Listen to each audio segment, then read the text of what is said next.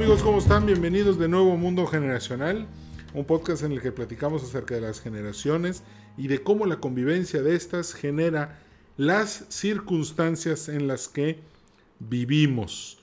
Hoy es un programa muy especial. Hoy tenemos a un gran invitado que se llama Miguel Elías Laces.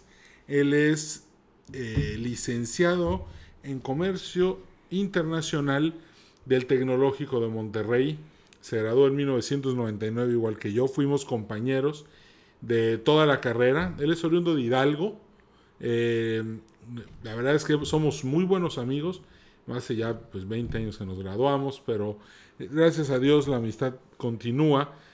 Claro, los dos somos de la generación X y pues la generación X hace de sus amigos su familia extendida, algo que los millennials no han aprendido a hacer y ojalá aprendan a hacer pronto. Bueno, por el principio comenzamos. Este programa es presentado por el Grupo Metropolitana de Puebla. Si estás planeando construir una casita, un, departamento, un edificio, una gasolinera, una nave industrial, lo que gustes, ellos te pueden ayudar. Si tienes que construir algo para tu negocio, para tu proyecto, ellos también te pueden ayudar. Ellos van a estar siempre para ayudarte. Ellos tienen un servicio muy bueno. Además, cuidan mucho del medio ambiente. La principal razón por la que recomiendo al Grupo Metropolitana de Puebla es por la conciencia ecológica que tiene. Bueno, volviendo al tema, eh, Miguel es, ya lo mencioné, licenciado en Comercio Internacional. Miguel, bienvenido. Qué gusto tenerte hoy en Mundo Generacional con nosotros. ¿Qué tal, Edwin? Muchas gracias. Un placer estar esta, esta tarde con, contigo. Y pues sí, amigos de hace 20 años. 20 años. No más, porque nos conocimos antes de la grabación, ya como 25, pero mejor dejamos de contar. Es correcto. Oye, Miguel, bueno, cuéntanos, ¿eres el cónsul honorario del Líbano en Monterrey? Sí, sí, soy eh, desde el año 2018 eh, fui eh, asignado por el gobierno de la República Libanesa como cónsul honorario del Líbano aquí en Monterrey, eh, con la circunscripción consular en los estados de Coahuila, Tamaulipas, Chihuahua y Nuevo León. interesante. ¿Qué quiere decir circunscripción? Es que tengo a mi cargo estos cuatro estados para darle seguimiento, trámites, protección consular a libaneses que se encuentran en estos estados que acabo de mencionar. Pero la base es la ciudad de Monterrey. Ok, excelente. Miguel, una pregunta, mira, eh, yo creo que yo y todos los que estamos escuchando queremos saber mucho sobre el Líbano, sobre el país. Sabemos que está en una zona pues un poco complicada que es el Medio Oriente. Eh, yo conozco Israel, recuerdo que, en algún momento estuve cerca de Líbano en la frontera, pero, pero no conozco suficiente. Platícanos tú que conoces tan bien este país y que tantas veces has visitado y que has incluso liderado misiones estudiantiles para conocer el Líbano. ¿Qué es? ¿Cómo es su gente? ¿Qué, ¿Qué nos puedes platicar de ellos? Bueno, el, Líbano, yo creo que eh, no hay persona, no, bueno, no voy a generalizar, pero eh, México fue un gran eh, receptor de la comunidad libanesa. A principios del siglo pasado hubo una gran diáspora libanesa, consecuencia de muchos problemas que se suscitaron en el mundo, ¿sí? guerras mundiales, imperio otomano, muchas situaciones que hizo que migraran muchos libaneses. Al día de hoy México, eh, dentro de México creo que hay cerca de un poco más eh, de un millón de descendientes libaneses. Entonces, como lo decía el presidente mexicano, este, el que no tenga un, un amigo libanés, que lo, que lo encuentre, que ¿no? Que, lo, que, se lo busque. Líbano es un país eh, de casi 10.500 kilómetros cuadrados. Un estado muy, muy pequeño, situado en el, en el Medio Oriente, en el continente asiático, y que tiene frontera pues con, con Israel y con, con el país vecino, ¿verdad? Que eh, le, nombramos nosotros el Estado, este, la Palestina ocupada. Ok. Y pues tiene toda una, una, una un frente territorial con el mar Mediterráneo. El Líbano se le caracteriza porque pues ahí se asentó una de las principales civilizaciones, que fueron los fenicios, los grandes navegantes de... Y comerciantes. y comerciantes, navegantes y comerciantes del mundo. Y bueno, pues eh, hay mucha, mucha historia. Una historia eh, que hay detrás de, ese, de esa tierra, de ese gran cedro, que es eh, lugar oriundo de los cedros libaneses. De, este millón de, personas del Líbano de las que me hablas, ¿es exclusivamente Líbano o, abarca otras áreas de lo que fue el Imperio Otomano? No, Líbano. Nada más Líbano. Nada más Líbano. Sí, si hablamos de descendientes libaneses. Okay. Sí, probablemente en esa época, durante el Imperio Otomano, era la Gran Siria. Sí, que abarcaba lo que ahora es Siria, Líbano y la antigua Palestina. Pero posteriormente, en el, en el haber creado, o sea, haberse creado el Estado libanés, a partir de ese momento, ¿sí? únicamente se hace el reconocimiento de ciudadanos libaneses que quedaron en las fronteras establecidas políticamente okay. ese entonces. Tiene frontera con, está cerca de Siria. Somos frontera, con Siria. Somos frontera con Siria. Oye, y ahorita todos los problemas de los que hablamos en el Medio Oriente, que son muchísimos, de hecho, acabo de, acabo de presentar mi estudio sobre la primera generación del Imperio Otomano, el, estudio del primer ciclo del Imperio Otomano. Y pude ver que la er, es multiétnico el Imperio Otomano. Sí, sí, sí. Entonces el, sultán tenía que manejarse de una manera muy, este, muy, muy local para poder administrar tanto territorio. Entonces ahora mi pregunta es, ¿cómo, el, cómo evoluciona el Líbano para convertirse en lo que es hoy? Eh, tuvo que pasar por guerras, tuvo que pasar por luchas. Eh, ¿Cómo fue? Mira, yo creo que después de la caída del Imperio Otomano, ¿sí? Eh, los libaneses tuvieron que reencontrar su identidad.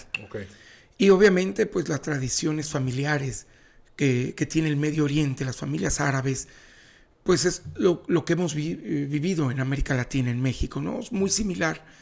Los antecesores son muy importantes, la, la familia es muy importante y creo que eso hizo que el Líbano pudiera encontrar nuevamente sus raíces. Raíces que te puedo decir, Edwin, nunca se perdieron. Sí, porque los cedros son milenarios. importante. Eh, el, Líbano se menciona más de 100 veces en la Biblia. Es decir, el libanés nunca ha dejado de ser libanés a pesar de haber estado eh, pues bajo control del Imperio Otomano. Sin embargo, pues había ciertas tradiciones eh, o políticas que hacían que te tendrías que eh, comportar de cierta manera de acuerdo a lo que establecía el, imperio. Una vez caído el imperio, llega Francia, ¿sí? Francia tiene control de Siria y de Líbano como mandato europeo, y finalmente eh, la intención de Francia era regresarle la tierra a los libaneses y a los sirios. Líbano acoge perfectamente ese mandato y recibe de muy buena manera eh, el, territorio. ¿sí? Por eso al día de hoy Líbano y Francia tienen una relación de amistad muy, muy fuerte. Es uno de sus principales aliados. ¿Qué ocurre? Bueno, pues que eh, los libaneses tenían que reencontrarse, tendrían que volver a, a, identificarse como libaneses y no como otomanos. Y creo que fue eh, a través del tiempo. Tuvimos una, una fuerte situación que fue la guerra civil del 75 al 90, que creo que a través de esa guerra el Líbano aprendió a que no importa si soy cristiano o musulmán, primero soy libanés. Y creo que eso es lo que ha mantenido al Líbano en una, en una situación políticamente estable a comparación de los países vecinos. ¿El Líbano es sunita, chiita? Están más... Es confesional. Te puedo decir que es un, es, un estado en donde 17 religiones eh, conviven, coexisten y que eh, no se puede decir que tiene eh, una religión, preponderante. Es, una república, ¿sí? Y, y, como tal actúa con una constitución, un presidente, un primer ministro, un, grupo, un parlamento, pero cada puesto pues tiene un, está, eh, cada puesto está regido por una persona que profesa una religión. Excelente. Ok, mira, eh, ahorita que estamos platicando de esto, pues como tú bien sabes, los a los millennials les encanta pasear. Creo que es un hobby mucho, muy saludable. Y a veces ahorran todo su dinero para poder pasear por el mundo. Me gustaría que dijeras por qué deben de ir a conocer el Líbano, por qué deben de irse a pasear a esa zona y qué pueden conocer para traerse una gran experiencia. Bueno, es que eh, el Líbano es eh, uno de los países que yo le llamo más occidentalizados del Medio Oriente. Es un país en el que coexiste el Islam y el cristianismo. Tú puedes ver jóvenes musulmanes y jóvenes cristianos siendo amigos. ¿sí? Puedes ver eh, las vestimentas de los musulmanes, las vestimentas eh, de Occidente, no puedo decir de cristianos, pero de Occidente. Y tú puedes vestir como tú te sientas mejor, siendo turista. Es, una, es un país sumamente eh, abierto, amistoso, eh, con, mucha, con mucho desarrollo y potencial turístico. De hecho, este verano Líbano repuntó en su historia como el año con más turismo que ha recibido en los últimos 15, 20 años. 15, 20 años. Desde que se acabó la guerra. Prácticamente, sí, prácticamente. Entonces, eh, Líbano es un, país que creo debe de estar en la lista de, viajes. Ok. Sí, este, muy pocos deciden querer ir por la situación que se vive en, los países vecinos, pero yo como les digo a, a mis alumnos o a los amigos, sí, a mí me da a veces más miedo irme en carretera en México o en otras ciudades aquí cercanas a Monterrey que estar en Líbano. Claro. Porque el Líbano sigue siendo protegido por ciertos países eh, amigos. Te puedo decir Estados Unidos, Francia, algunos países de la Unión Europea. Ok. Oye, y ya que estén ahí, ¿qué les recomiendas pedir de comer? Híjole, pues ¿quién no conoce un quipe, un tabule, un jocoque, el quipe crudo, quipe naye, las hojas de parra, las hojas de col. Los, arrollados de repollo. Sí, son las hojas o, rollitos de, repollo, como le llaman. El arroz con fideo, el arroz con pollo. una infinidad. Almendra, arroz, con almendra. arroz con almendra. Creo que al igual que México, Edwin, Líbano tiene una gastronomía sumamente extensa. Y yo creo que eh, a ningún mexicano le desagradaría la, la comida libanesa porque finalmente, al igual que la mexicana, tiene sus eh, condimentos. Ok, ok, interesante. Fíjate que, bueno, yo, yo me declaro un fan acérrimo de la comida libanesa. Yo, pues como sabes, soy yucateco y en Yucatán hay muchísimos restaurantes eh, y que dan este comida libanesa, es deliciosa. Eh, yo ya eh, tengo muchísimos amigos que son de familias este, libanesas. Todos son una chulada, me caen muy bien. Eh, nos juntamos a comer este, comida libanesa. Increíble las recetas de las abuelitas que han sobrevivido en libretas. Este, también es un patrimonio de la humanidad por, por pues, sobre todo los dulces, esos que envolvían como en papel de cera. Hay muchas cosas muy padres que, que en México tenemos por, precisamente por esa migración de la que de la que hablas. Ahora, en el, en, en, me, me, dijiste hace rato que tú organizas eh, misiones estudiantiles para conocer el Líbano. ¿Ahí qué es? ¿Es para conocer de la economía, la política, la cultura? ¿Cuál es, el objetivo? Mira, hace cuatro años, eh, tal vez no lo mencioné, soy catedrático también del Tecnológico de Monterrey. ¿Tienes maestría en? Perspectiva estratégica. Sí. ¿Y eres maestro del TEC? TEC de Monterrey, sí, en el Departamento de Ciencia Política y Relaciones Internacionales. Entonces, hace cuatro años el tecnológico eh, creó un proyecto que se llama Semana I. En una semana los estudiantes de todos los campus del TEC a nivel nacional eh, dejan de asistir a clases eh, presenciales o dentro de un aula y se inscriben a proyectos que los profesores generamos. Proyectos que probablemente nada tienen que ver con la carrera de un alumno.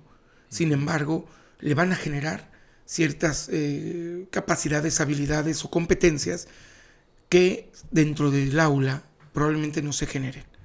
Entonces, eh, por la experiencia que tengo, mi área de, especialidad, decidí crear el proyecto Enigmas del Medio Oriente, un viaje a través del Líbano. ¿En qué consiste? En tratar de transmitirle a, los muchachos eh, cómo es la vida ¿sí? en un país cristiano islámico a través de una inmersión. Entonces, en una semana hacemos un viaje al Líbano, recorremos de norte a sur y de este a oeste. Y conocemos todas las ciudades lo más posible, desde ciudades cristianas hasta ciudades musulmanas.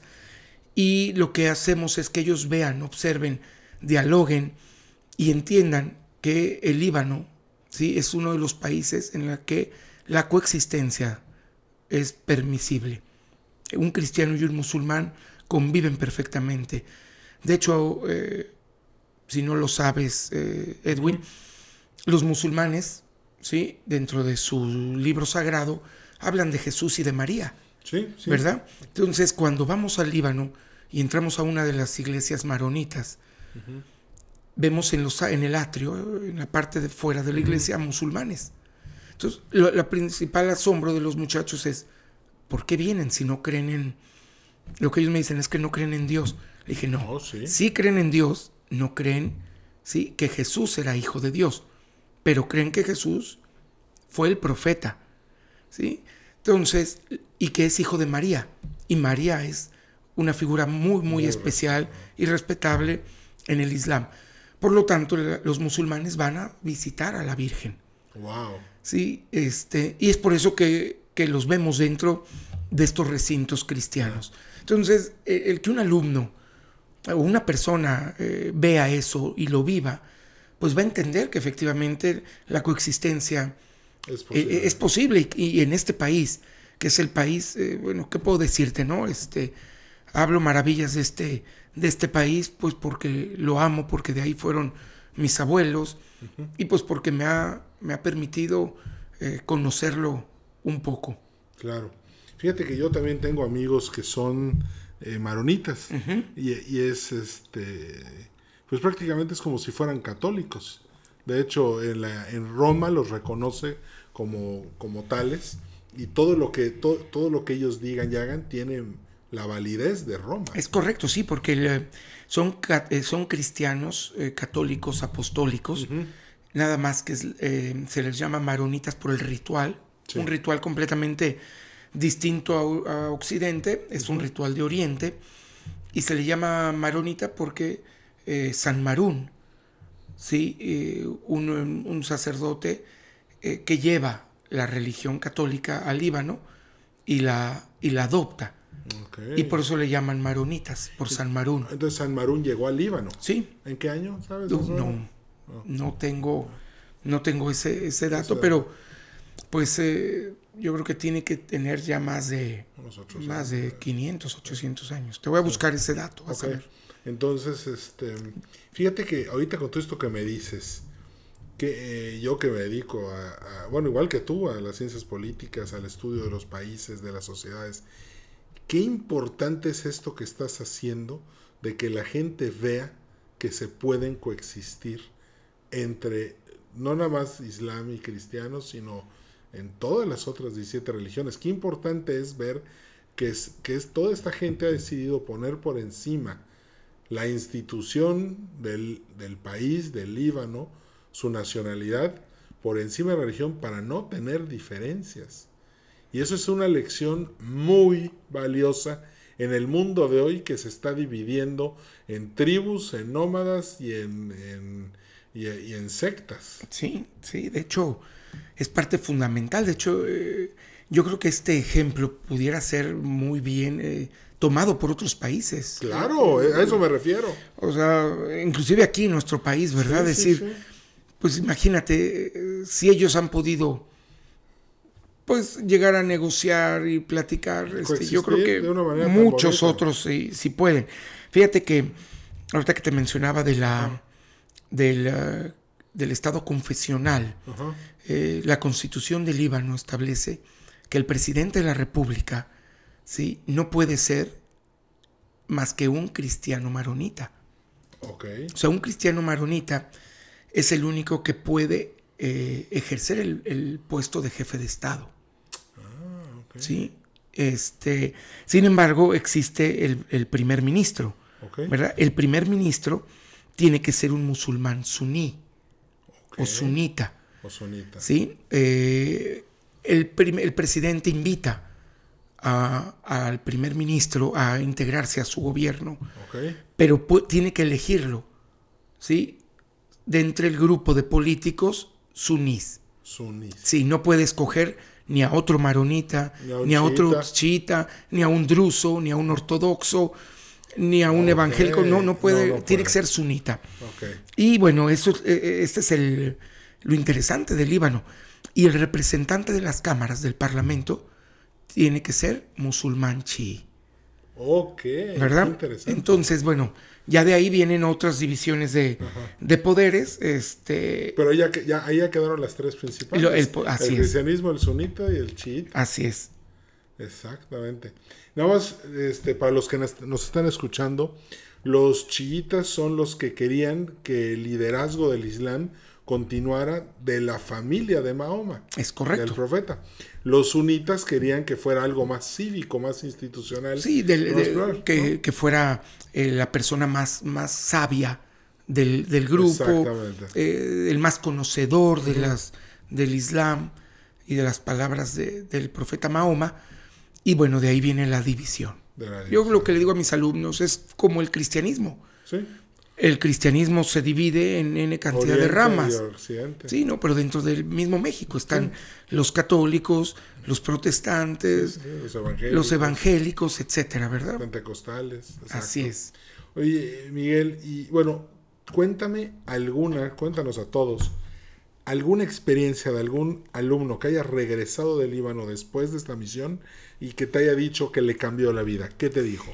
Mira, ahorita me acaba, eh, acabo de, de recibir un mensaje, Ajá, una alumna, Itzel Alemán, se fue conmigo el año pasado y voy viendo que va publicando un libro de poemas. Ahorita lo acabo de ver hace dos sí, horas, sí, sí, Edwin. No te lo había dicho. este, ok, ok, interesante. Y le pone como título Habibi. Habibi. Habibi. Habibi es mi vida, mi amor. Y lo que hago es le escribo a, a, a Itzel y le digo, pues felicidades Itzel, este, qué padre que has logrado, pero cuéntame por qué, por qué el nombre Ajá. de Habibi. Este, y bueno, te voy a leer lo que me acaba de escribir a las favor, 3 de la tarde. Por favor. Profesor, buen día, me da gusto saludarlo y respondiendo a su pregunta, en una experiencia como la que viví en Líbano, me inspiró darle forma a mis poemas. Hace un año comencé con este proceso y no encontraba el nombre correcto para este proyecto. Cuando fuimos a ese viaje, para mí no fue una experiencia universitaria, sino inspiración para poner en marcha esto. Habibi me gustó mucho desde que lo escuché allá. En cuanto salga, me encantaría entregarle un ejemplar. Wow. Entonces, eh, la verdad es que me llegó mucho este, este mensaje, porque en verdad eh, esto me, me, me hace constatar, Edwin, que este viaje no es de turismo, este viaje es para que el muchacho viva, ¿sí? Un- es un viaje vivencial, en donde seguramente si no lo hace conmigo, probablemente no vaya, porque no es un país donde normalmente, si no tienes conexión con alguien Claro. en Líbano, lo haces. Claro, pero qué interesante. Yo creo que ya- eh, los que están escuchando, anímense a un, a un paseo en el Líbano. a- a- la verdad es que estas experiencias de, de- de- de todo lo que nos has dicho, creo que tienen demasiado valor en el mundo de hoy. Convivencia, eh, entendimiento, armonía, sentido común, humildad, voluntad para hacer las cosas. Siento que todo esto está ahí. Ahora, eh, rápidamente, eh, la industria principal del Líbano, ¿cuál es? ¿Turismo, servicios? Son los ser- sí, servicios y turismo. Servicios y Sí, el servicio y el turismo es eh, muy común. Hay muchos eh, servicios eh, que, se puede, que se puede ofrecer, hoteles, restaurantes. eh, en la, la vida nocturna del Líbano es impresionante. eh. Este, y el turismo. ¿Quién ha fomentado el turismo, Edwin? La propia diáspora. Sí, la diáspora libanesa. No lo mencioné al inicio, pero son cerca de 4 millones y medio de libaneses. Que no viven en Líbano. No, que viven en Líbano. Ah, que viven en el Líbano. Y cerca de 12 a 14 millones quienes vivimos fuera del Líbano. Interesante. Entonces, esta diáspora eh, es, la que ha, es la que ha tenido conexión último, en estos últimos 6, 7 años y es la que ha promovido que el Líbano puede ser un país eh, que recibe perfectamente a cualquier eh, turista. Qué increíble. Líbano es políglota. Okay. ¿sí? ¿Qué En? Líbano se habla el árabe como lengua oficial, Ajá. el francés por haber sido Fra- un mandato francés eh, a principios del siglo pasado y el inglés como idioma universal. Y actualmente las escuelas primarias y secundarias están enseñando ya un cuarto idioma, entre ellos eh, el español, Ah, qué bien. además del portugués y chino que también están dentro de sus, de sus eh, lenguas oficiales. Digo, porque si hay un millón de libaneses en México, y me imagino que va a haber otro buen tanto de libaneses en América Latina, pues es mucho español entonces el que hay. Sí, de hecho eh, cada año hacemos un congreso, ¿Ok? se llama eh, LDE, eh, Lebanese Diaspora Energy. ¿Ok? eh, en donde el gobierno libanés invita a estos descendientes de migrantes a retornar al Líbano a través de una serie de, de congreso en donde hacemos networking. Exponen eh, grandes eh, políticos, deportistas, empresarios que migraron o que ya nacieron en otro país y exponen lo que han hecho como emigrantes y como representantes de, de- de ese país que ahora representan. Wow. Candidatos ¿Cuánta a... gente va? eh, vamos cerca de 2.000 a 3.000 personas. Wow. De todo el O sea, mundo. tú vas. Sí. He ido en los en- últimos y- tres años. Y es en Líbano, En Beirut. en Beirut. Beirut, Líbano. Y sí. además haces el viaje. Sí, el viaje alumnos, que hago con los alumnos es completamente académico. Completamente académico. Este es un proyecto eh, que, que se coordina con la embajada de, de Líbano, con nuestra embajada de Líbano, y eh, como embajada busca que a través de nuestros consulados invitemos a la comunidad. Ok. Sí, la, la última reunión en junio nos fuimos cerca de 150 mexicanos. Qué bien. Oye, Miguel, la verdad es que eh, excelente trabajo ese que estás haciendo. Una pregunta, ¿hay gente que se pueda, de los que nos están escuchando, se pueden apuntar para ir contigo al Líbano? Yo creo que eso ya se lo están preguntando muchos que nos están escuchando. Ya, ya, ya ahorita todos ya estamos enamorados del Líbano, ya queremos conocerlo. No, no en este proyecto, pero eh, el Centro Libanés en Ciudad de México organiza cada año un viaje de placer, de turismo al Líbano. Contáctenlo, Centro Libanés en Ciudad de México. Lo pueden encontrar también en, en- en la página web. Y ellos organizan un, viaje. Pero definitivamente. Y si me lo permites, Edwin, Claro. hacer una, una invitación a todos los eh, descendientes de libaneses Claro. a que eh, busquen eh, recuperar su nacionalidad. El Líbano a partir del año 2015 eh, permitió que se recuperara la nacionalidad de todos los descendientes de, libanesa, de libaneses por el lado paterno. Entonces invitamos a, a todos los que nos escuchan a que contacten a la representación diplomática más cercana, ya sea el consulado honorario del Líbano en Mérida, con Ricardo Dager, el consulado honorario de, de Guadalajara, del Líbano en Guadalajara, con, con este eh, Antoine Gresati, o conmigo aquí en, en Monterrey, Monterrey, o bien el resto en la Ciudad de México con nuestra embajada, para que vean qué requisitos se requieren y puedan recuperar la nacionalidad y tengan el pasaporte, El pasaporte libanés. libanés. Wow. Oye, eh, qué bueno que te invité al programa. Está excelente todo lo que nos has dicho.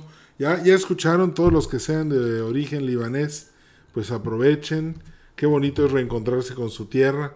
Este, yo estoy seguro que ha de ser una experiencia fuera de serie conocer la tierra de tus ancestros, haber visto de dónde, de dónde salieron, de dónde viajaron, debe ser algo sumamente emocionante. Me encanta la idea, Miguel.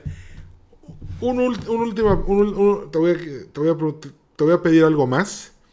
¿Qué consejo les das a todos los millennials libaneses que hoy están en la carrera, en la, están por entrar a la carrera o están en la carrera? ¿Qué necesitan saber? ¿Qué, qué consejo les puedes dar para que puedan vivir al máximo este, su etapa universitaria? Tú que eres eh, eh, profesor universitario y qué más pueden, y qué pueden hacer por su gente.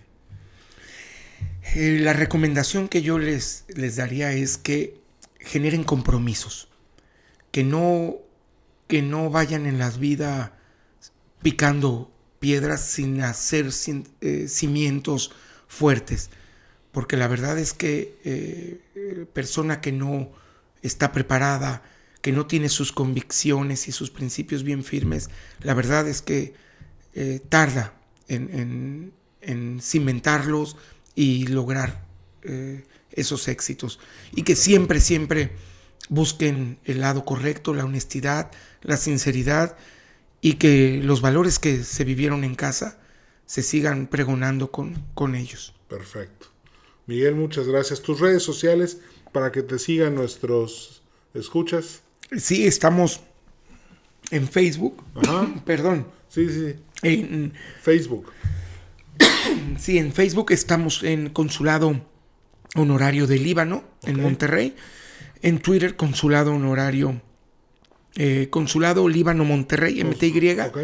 Y en, en Instagram, Consulado Líbano, MTY también. Ok, bueno, ya lo escucharon para que te empiecen a seguir. Sí, nos pueden mandar un correo a consulado líbano mty arroba gmail.com. Ok, magnífico. Pues ya saben cómo estar en contacto con nuestro amigo Miguel Elías Lazas. Este, un placer haberte tenido aquí. Muchísimas gracias por aceptar mi invitación. Y de una vez te digo, eh, ya dijiste que hay que hacer compromisos. Cuando sea la segunda temporada te voy a volver a invitar, ¿te parece? Me, parece perfecto y me quiero despedir eh, con un Claro, pues con una frase de, nuestro poeta Jalil Gibran Jalil, adelante. que dice, si el Líbano no fuera patria mía, haría del Líbano mi patria. Ok, muy bien, muy interesante. Muy, muy, bonito. Muy bonito.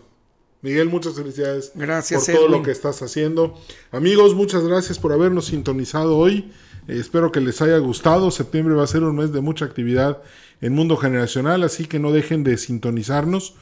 Eh, les recuerdo, mi correo electrónico es edwin para que me puedan enviar correos electrónicos, comentarios.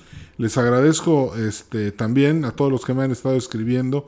Muchísimas gracias por, por todo. Voy a tratar de ir, ir eh, generando los temas que me, que me, están pidiendo.